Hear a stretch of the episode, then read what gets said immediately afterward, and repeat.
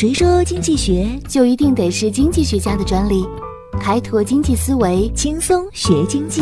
上山微电台，傻瓜经济学。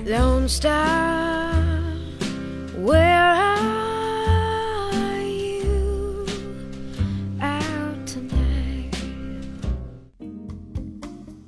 大家好，欢迎收听今天的傻瓜经济学，我是上山。随着经济的发展，人们花在吃上的支出比例越来越少，而花在服装、汽车、娱乐上的消费比例越来越多，吃在人们心目中的地位下降了。这个看似是一个简单的逻辑，实际上却关系着政府进行宏观调控时作为参考的重要指标。这也就是我们今天要说的恩格尔系数。一八五七年。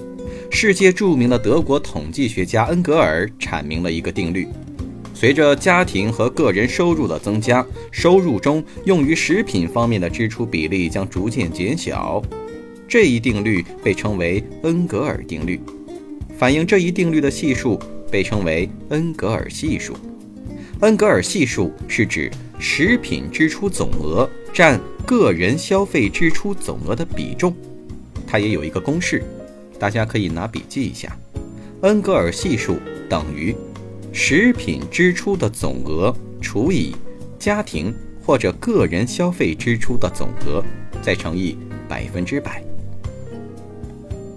恩格尔认为，一个家庭收入越少，家庭收入中或者说总支出中用来购买食物的支出所占的比例就越大。随着家庭收入的增加，用来购买食物的支出比例则会下降。推而广之，一个国家越穷，每个国民的平均收入中用于购买食物的支出所占的比例也就越大。随着国家的富裕，这个比例则呈下降的趋势。恩格尔定律揭示了居民收入和食品支出之间的相互关系，用食品支出。占消费总额的比例来说明经济发展、收入增加对生活消费的影响程度。研究恩格尔系数有哪些价值呢？它可以用来判定家庭的富裕程度，还可以分析不同消费者的消费情况，还有就是可以判定一个国家的经济发展水平和人民生活的富裕程度。众所周知，吃。可是我们人类的第一生存需要，在收入水平较低的时候，吃在消费支出中必然占有重要的地位。可是随着收入的增加，在食物需求基本满足的情况下，消费的重心才会开始向穿、用等其他的方面转移。因此，一个国家或家庭生活越贫困，恩格尔系数就越大；反之，生活越富裕，恩格尔系数就越小。过去，我们中国人见了面，习惯的打一声招呼，吃了吗？但这在中国流行了上千年的问候语，不知道什么时候就被一句“你好”取代了。子曰：“食色，性也。食欲是人类最基本的需要，是人的本性。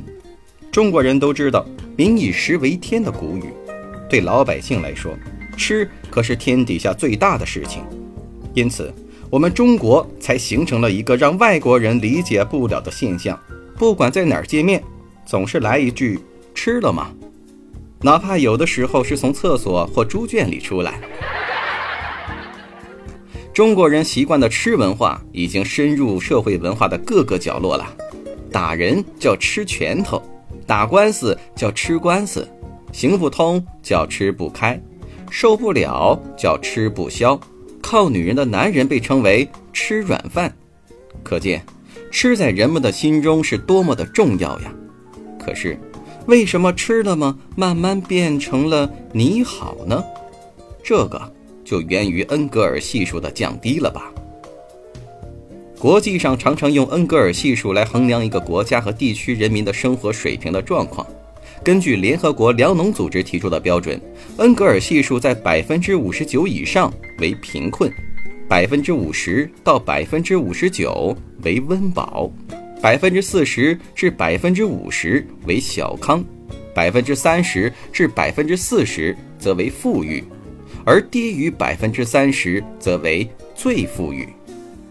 随着生活条件的日益改善，如今我们在吃好、吃精、注重营养、追求方便的倾向更加明显。